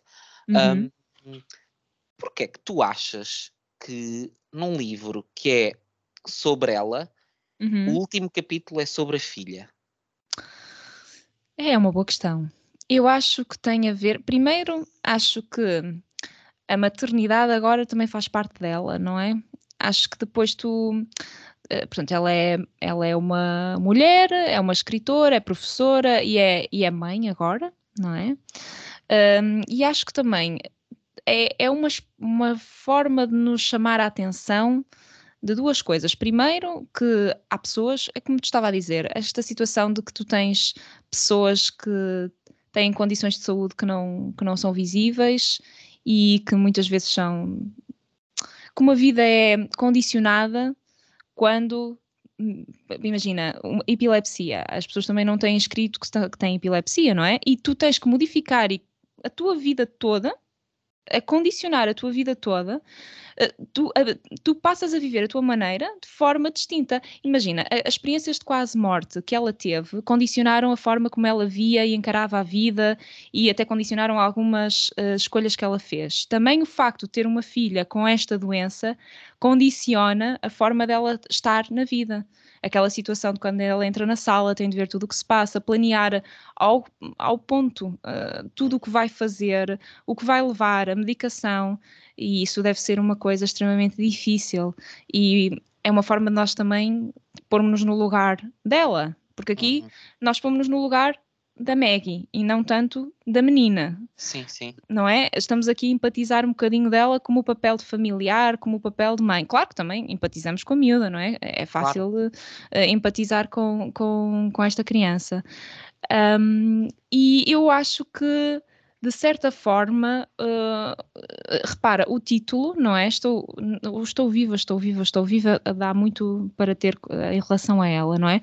Na, na nossa tradução, aqui no fim, uh, e lamento estar a dizer o fim, mas, mas é, pronto, realmente diz, ela não diz estou viva, estou viva, estou viva, diz está viva, está viva, está viva. Está viva. Uhum. E é um pormenor muito, que eu achei extremamente interessante, um, que realmente aqui é, não é só tu estares vivo, não é? é? Porque eu acho que este livro das experiências quase morte é muito sobre as entrelinhas. Não é? Nós, isto é, as, as experiências quase morte é um bocado, até algumas são entretenimento. Tu ficas, uau, meu Deus, como é que isto aconteceu? E depois a, mesmo a anafilaxia, não é? É uma condição que muita gente não conhece e que pensa, ei meu Deus, isto é possível acontecer? Curioso. Ah, mas é nas entrelinhas da vida do que acontece. E, sobretudo, depois de ela ter passado por aquilo tudo que tu disseste, uh, o primeiro parto difícil, o aborto, uh, a dificuldade em ter filhos, todo o percurso dela e agora culminar nisto. Eu acho que foi propositado. Também acho que foi uma maneira dela agradecer, que ela aqui depois nos agradecimentos fala muito da da, da anafilaxis campaign e de tudo o que está relacionado com a anafilaxia. Uh, portanto, eu acho que isto é, é, uma parte da vida dela. Agora também isto se transformou Sim. numa parte da vida dela. Sim, acho eu que acho que existe muito aqui aquele caráter simbólico do uhum. a partir do momento em que tu tens um filho, é como se a tua vida, uh, o teu filho fosse um prolongamento, a, um prolongamento de ti, exatamente. E isso acrescido numa filha com estes problemas. É como, para mim, foi muito o caráter simbólico do, a partir do momento em que eu tive esta filha, todos os meus perigos de vida em relação a mim são Porém, secundários. E, aliás, ela diz isso, tudo o que acontece na vida deles e que são os problemas normais de pais, para ela é irrelevante, é tudo pequeno, porque a partir do momento em que tu tens que lidar com um problema deste tamanho, uhum. tudo fica relativo. E eu acho que aqui tem esta história tem muito esse simbolismo, ela dizer-nos a partir deste ponto esqueçam nada do que eu vivi tem importância porque aquilo que determina a minha vida a partir deste momento é a minha filha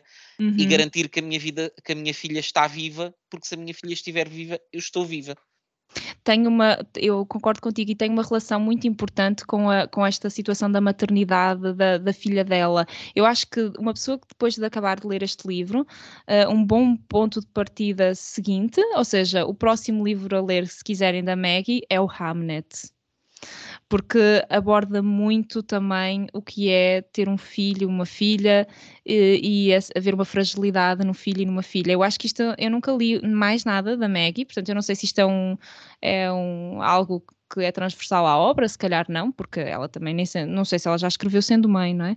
Mas uh, concordo contigo, acho que isto é como se ela fosse é o prolongamento, sim. Uh, e como tudo na vida fica relativo, até sei lá, tentarem nos assassinar no monte, quando tu tens uma miúda que simplesmente olha para um amendoim e é horrível, deve ser horrível. Um, mas também denota a força que ela tem. Sim. Porque uh, o, o, capítulo da encefalita também é muito interessante. Uh, tudo o que ela passou, a experiência toda no hospital, que também foi muito solitária, lá está a experiência de ser doente sozinho, não é? Uh, porque os pais é, é, esta situação. Os pais tinham que trabalhar, não podiam estar com ela, uh, tinham, tinha irmãos, portanto havia outras crianças para, para cuidar, não é? Para curar. Um, e, e, ela estava ali sozinha na cama do hospital e até estabeleceu aquela relação com aqueles uh, amigos dela, aquele pessoal médico, de enfermagem, os doentes.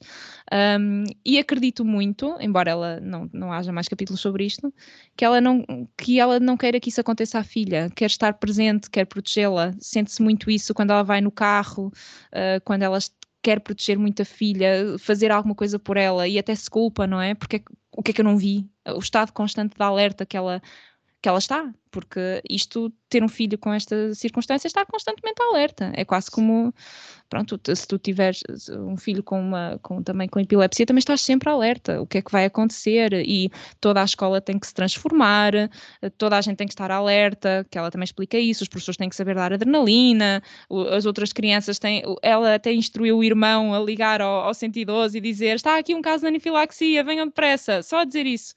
Um, acho que, que, fala muito bem sobre isso. É, é, uma parte muito importante do livro. Lá está, Sim. mais uma vez. Um, eh, eu, eu, por acaso gosto como está, como está construído. Eu acho que este ser o último capítulo é mesmo pronto, é terminar na perfeição. Sim, concordo. E, e este livro ajudou-me a perceber um bocadinho também uma coisa uh, em mim, enquanto leitor, é que de facto uh, aquilo, um bocadinho aquilo que, que nós falávamos no, no início de, das memoirs hum. e, e, eu perceber que é um estilo que eu gosto muito. Hum. E, e curiosamente fiz uma ligação com o meu romance preferido, que é O Amante, da Marguerite Duras, uhum. não é é uma obra de ficção, mas é uma obra de ficção que, que tem ali uma linha muito terna. Caráter autoficcional, não é? Tem um autoficcional e que pode, podia ser facilmente considerado um, um memoir, que também uhum. não é escrito numa perspectiva cronológica, são muitos episódios que vão sendo relatados muito por uma cronologia uh, emocional e não, não uma cronologia temporal, uhum. uh, e isto fez-me perceber que de facto este é um estilo muito, muito interessante, é um género muito interessante, porque é muito ligado à experiência pessoal e, e ao exercício de empatia com, com, o leitor. É muito aquilo que tu também dizias de, da pessoa expor as suas sensibilidades e expor as suas fragilidades e de ter aqui aquele momento de uh, se sentar ao lado do leitor e de lhe dizer: Olha, esta é a minha vida. Uhum. Um, que é que achas? Porque pronto, o que é, é interessante é... haver o Sim. diálogo, não é? E, e o que é que encontras que daqui teu em, em, em, meu, não é? O que é que tu encontras Sim. daqui que é teu uh, naquilo que é meu? Eu, eu, por acaso, eu gosto muito deste género. Aliás, eu entrei no Bookstagram por causa deste género literário. Eu houve uma fase da vida que só lia quase memoirs.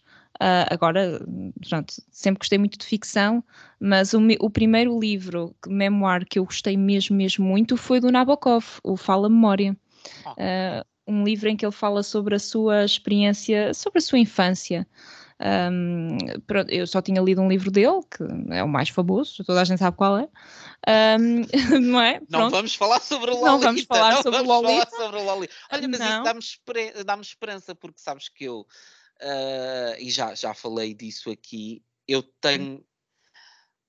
Eu acho que cometi um erro tremendo ao começar o Nabokov com o Lolita. E eu digo-vos: nunca leram Nabokov, não leiam o Lolita como primeiro livro. Porque é, criou... eu não li.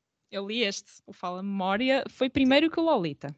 Leste primeiro que o Lolita. Eu acho que o Lolita me criou muitas reservas. Não diria aversão, porque eu, eu não acho.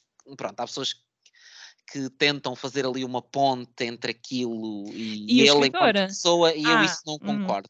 Hum, Mas é não. é um livro que me criou mecanismos de defesa, vá, por assim é, dizer. Oh, é muito difícil. Uh, e a relação à, à, perspectiva dele, não, não só à história, mas às escolhas que ele fez como escritor. Como escritor. Uhum. E eu sinto que isso condicionou a minha experiência futura com o Nabokov. E eu quero uhum. voltar a ele mas quando penso no Nabokov, sinto um aperto e sinto. Uh, não sei se eu, eu não sei se vais gostar do, do deste, mas como é uh, um livro de autoficção, não é? Memórias, acho que ajuda mais a empatizar. Portanto, acho que era uma boa opção. Okay. Até porque ele fala da construção, de como é que. De, não, ele não fala tanto da, da vida adulta, ele fala mais das experiências da infância e de como é que isso condicionou o ser escritor, as relações que teve uh, e as decisões que fez ao longo da vida, incluindo de, deixar o seu país e todas essas situações. Eu gostei muito e nunca achei que iria empatizar com um senhor que, que, que é o que é, que escreveu Lolita, não é? portanto, pronto, achei que havia aqui uma grande distância, não é? Entre mim, mulher, e ele, aquele escritor, alto escritor de gabarito. Mas uh, os memoirs servem muito para isso. Por isso é que acabo por escolher muitos memoirs para este projeto do, do Ler a Doença, não é? Porque explica muito bem Uh, embora eu também acho que o caráter de ficção é muito importante também. Atenção, eu gosto uhum. muito de ficção, adoro, sim, sim, é, sim, amo. Mas o, o, memoir é um exercício muito bom de empatia. Uh, e é um exercício muito bom de nos sentarmos, como estavas a dizer, parece que vamos para o café e estabeleces ali aquela relação com o autor e, e tudo aquilo que ele põe cá para fora, porque é preciso coragem para pôr algumas coisas que se escrevem um, cá para fora, não é? Sim. Então, e se tivesses que uh, recomendar assim, dois ou duas, três entrou em pânico neste momento, vá, assim, duas ou três, para uma pessoa que nunca tivesse lido uma memoir e que dissesse: Olha, nunca li, gostava de ter a experiência, o que é que, é que achas que eu podia ler? O que é que tu sugerias? Ora bem, uh, lá está. como te digo, acho que existe mais em, em, em inglês, inglês, que em português. Em português, em português tens o, uma educação da Tara Westover. Eu acho que é um livro bastante interessante para, para quem quer começar. Porque é um Foi livro... reeditado agora, ele teve Foi. uns tempos fora de circulação Foi. e recentemente voltou. É porque, porquê? Porque é um livro que também é muito. Como é uma experiência tão fora da caixa, parece uma série, quase. Tu estás, parece ali que estás a ler uma série, estás a ver uma série da Netflix de tão estranho que aquilo é e a escrita é muito fácil de seguir. Portanto, eu acho que é, é um bom livro para começar uh, este género em, traduzido em português. Mas uh, não, é, oh, não é um dos meus preferidos. Eu gosto muito do Crying in H. Mart. Uh, que é da Michelle Zoner, que é, é, uma, é, uma, é uma cantora. Uh, okay. Como é que se chama a senhora? Uh, Michelle Zauner. Ela é uh, a cantora principal de uma, brand, uma, banda que se chama Japanese Breakfast. O livro fala sobre a experiência. No fundo, lá está, é partir de um tema para falar de outras coisas. Ou seja, ela começa o livro explicando que sempre que entra num H-Mart, que é um, uma cadeia de supermercados, chora.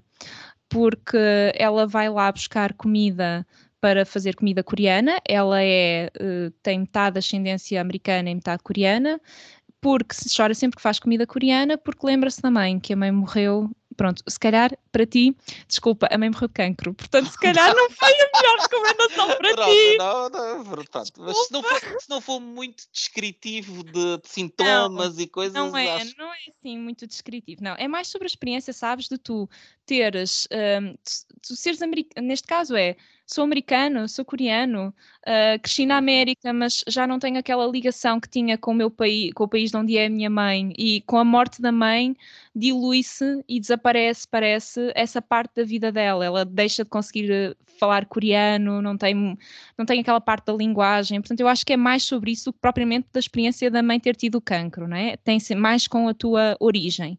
Depois, há um que eu gosto uh, bastante e que tenho visto várias pessoas uh, felizmente agora já a, a ler cada vez mais, que é da Tove dizer isto é um bocado complicado, espera, Tove Ditlevsen, uh, ela é nórdica, eu não me lembro de onde é que ela é, mas basicamente é, é, é pois é de Copenhaga, ela é, aquilo, os livros são conhecidos pela trilogia de Copenhaga, no fundo são três livros muito pequeninos, são coisas super fininhas, uh, que fala sobre a vida desta, desta autora, mas que fala muito da experiência dela que teve casada e, sobretudo, com uma dependência, porque ela tem um, teve uma adição.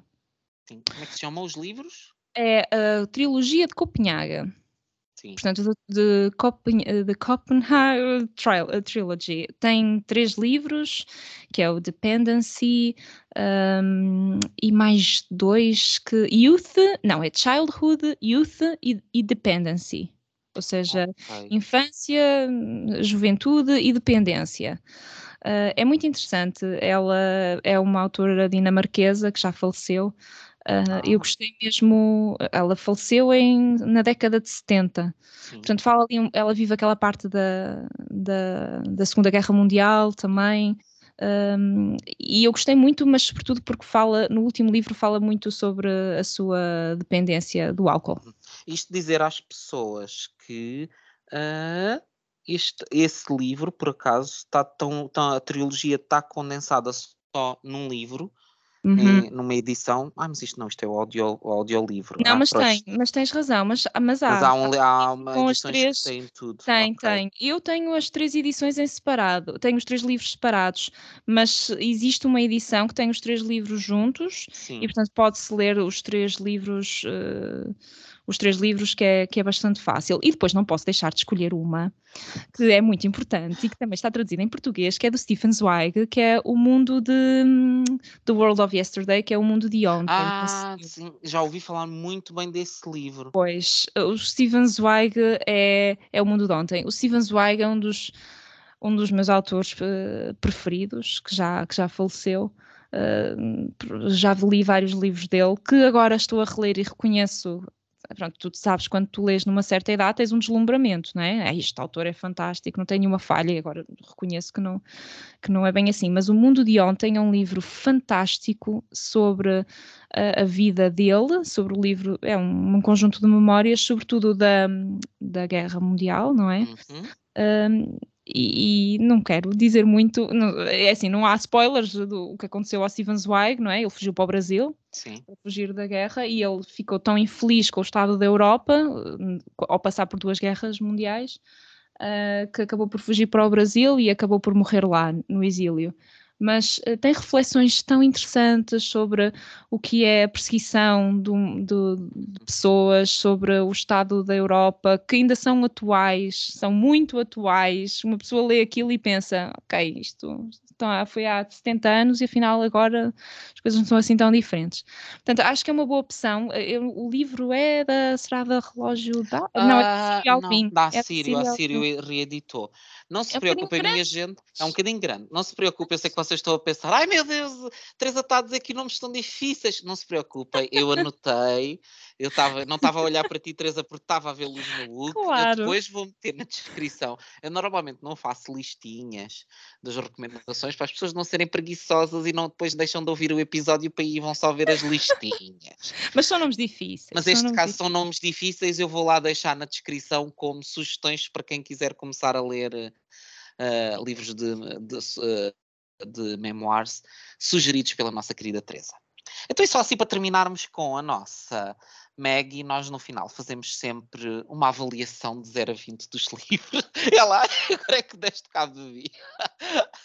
Vamos, pronto, uma coisa sem, sem um sim, grande caráter sim, de responsabilidade. Eu daria, eu durante grande parte do livro, Uhum. Uh, pensei que lhe ia dar um 18 ou um 19. Uhum. Balançando uh, com aquilo que falámos de ter uh, algumas histórias que eu achei que não fizeram jus ao resto do livro, eu daria um 17, convicto. Uhum. Sinto-me confortável Ora, com essa nota. Muito bem. Olha, eu quando li pela primeira, eu agora já li duas vezes, não é? Né, Às, nem, nem, sempre nos damos esse luxo. Uh, eu, a primeira avaliação que tinha feito dele era um, eu acho que até no Goodreads tem um 5, eh, era um 19, a primeira. Agora, relendo e vendo as coisas com outros olhos, este também foi um dos primeiros memoirs que eu, que eu li na altura, eu agora acho que também concordo contigo, dava-lhe um 17, podemos dar meios? Dava-lhe um 17, 17 e meio, pronto. Pronto, está bem. Sim, porque agora já li outros e, e, reconheço que se calhar haveria aqui alguma coisa que, que, também retiraria. Mas mesmo assim, é um livro que recomendo também a toda a gente que é ler. Todos é ótimo, demara todos é. os livros serem serem 17. É bastante bom, bastante bom. Muito bom, lê-se lê muito bem e o, as histórias são uhum. todas relativamente pequenas. Penso que a história da filha e da encefalite sejam, são as maiores, justificadamente, uhum. uh, mas é um livro que se lê, lê extremamente bem. Um, e pronto, queria agradecer-te, Teresa, teres estado aqui comigo a falar sobre este livro. Quando vinha para esta gravação, estava a pensar, o que seria um dia muito giro era fazer um episódio com a Teresa sobre livros ligados ao luto, que eu sei que é um tema que ah, te é muito ah. caro. Sim. E então, muito. mas eu acho que preciso de fazer. Eu tenho um ou dois livros sobre essa temática que me marcaram muito. Uh, mas queria fazer eu próprio mais algumas leituras sobre esse tema. Portanto, vamos deixar aqui como um, uma ideia a médio prazo. Hum, para voltarmos futuro. um dia um, do futuro, vamos voltar a fazer aqui um episódio, falar sobre o tema do luto, que, que eu acho que é um tema muito interessante e que muitas vezes, se calhar, não é tão abordado uh, quanto deveria, e também, se calhar, é um excelente processo para pessoas que estão, que estão a, a- a atravessar uma situação de luto, poderem ler alguns livros que, que as possam de alguma forma ajudar, sem ser aquilo, como tu dizias, livros de autoajuda, porque Sim. isso não. Já há muitos, Já já. há muitos e depois é o que tu, era o que, o que tu muito bem dizias, são livros que querem funcionar como fórmulas em que tu parece que a tua experiência individual é anulada ah, e metida ali num, numa Num grande saco, generalização, é? num grande Uhum. saco, e depois dizendo faz isto, e depois tu fazes e aquilo não acontece nada, e ficas um bocado, ok, está bem, pronto. Ah, mas será uma ideia para o futuro. Boa. Entretanto, dizer-vos que eu vou voltar em junho ah, com a Lena, ah, dos livros da Lena, para falarmos sobre Juna Barnes, o, o Bosque da Noite. O junho é o mês do Pride, portanto, haverá Uhum. aqui alguns conteúdos ah, específicos sobre temática LGBTQI. Um, obviamente, o livro teria que cair nessa temática, portanto, eu e a Helena decidimos ler este livro, que é um clássico ah, nesse, nesse estilo e que aborda aqui pe- pela perspectiva da, da, da experiência lésbica, que muitas vezes não tem tanta visibilidade quanto a experiência ah, da homossexualidade masculina. Ahm, e dizer-vos também que antes desse episódio com a Lena, eu vou voltar com a Silvéria, já no início de junho, para fazer um episódio em que vamos responder a perguntas. Se vocês perguntam, nós respondemos. Pronto, mas perguntas que tenham a ver com o mundo literário, vá, com, com, com quem nós somos como leitores, ah, sobre o mundo da literatura no geral. Não nos vão perguntar ah, qual é o tamanho de cuecas que usas. Quer dizer, podem perguntar, nós não vamos é responder, não é? Mas pronto, nós se calhar até responde. Não, não vamos responder. Mas pronto. Mas isto para dizer-vos que nós vamos lançar o repto a quem nos segue no, no Instagram para que nos façam lá perguntas, mas como poderá haver certamente algumas pessoas que nos ouvem pelo podcast e que não nos seguem pelo Instagram, vamos abrir aqui no Spotify. Ah, há aqui uma caixa de nós fazemos perguntas e vocês podem ah, responder. Respondam com perguntas. Eu vou abrir. Quem ouve noutras plataformas, olhem, não, não tenho solução para vocês. Portanto, das duas, uma. Ou vão ao Instagram colocar depois a, a pergunta que nos querem fazer quando lançarmos o post, ou então vão ao Spotify e vejam lá na sec, no, no- neste episódio ah, a secção de perguntas e deixem lá a vossa pergunta que nós depois consideraremos nesse próximo episódio. Que, dependendo do número de perguntas, pode ser um episódio, podem ser dois, vamos ver qual é o grau daquilo que nos vão, que nos vão pôr à frente, não é?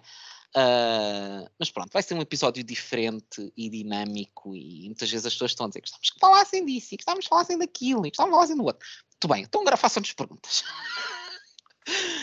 e pronto, vai ser diferente, certamente. E pronto, olhem, meus amigos, espero que tenham gostado, tanto quanto nós gostámos de, de ter esta conversa. Isto é um ato de egoísmo. Eu e a Teresa termos prazer de falar de um livro que gostámos de ler, e se por acréscimo vocês puderem também gostar e partilhar connosco essa experiência, ficamos todos a ganhar, não é?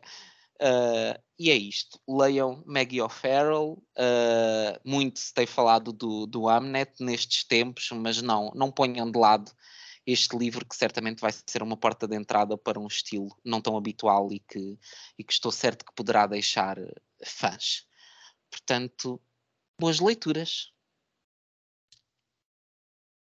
Dás-te as boas leituras também, Teresa. Boas leituras. Obrigada, João, por me teres achou, eu já não posso convidado. falar, já não posso falar. Eu achei. não eu achei. podes, fala. Obrigada, João. Obrigada por me teres convidado. Espero que tenham gostado e leiam muito e discutam sobre isso também. Obrigada. Boas leituras.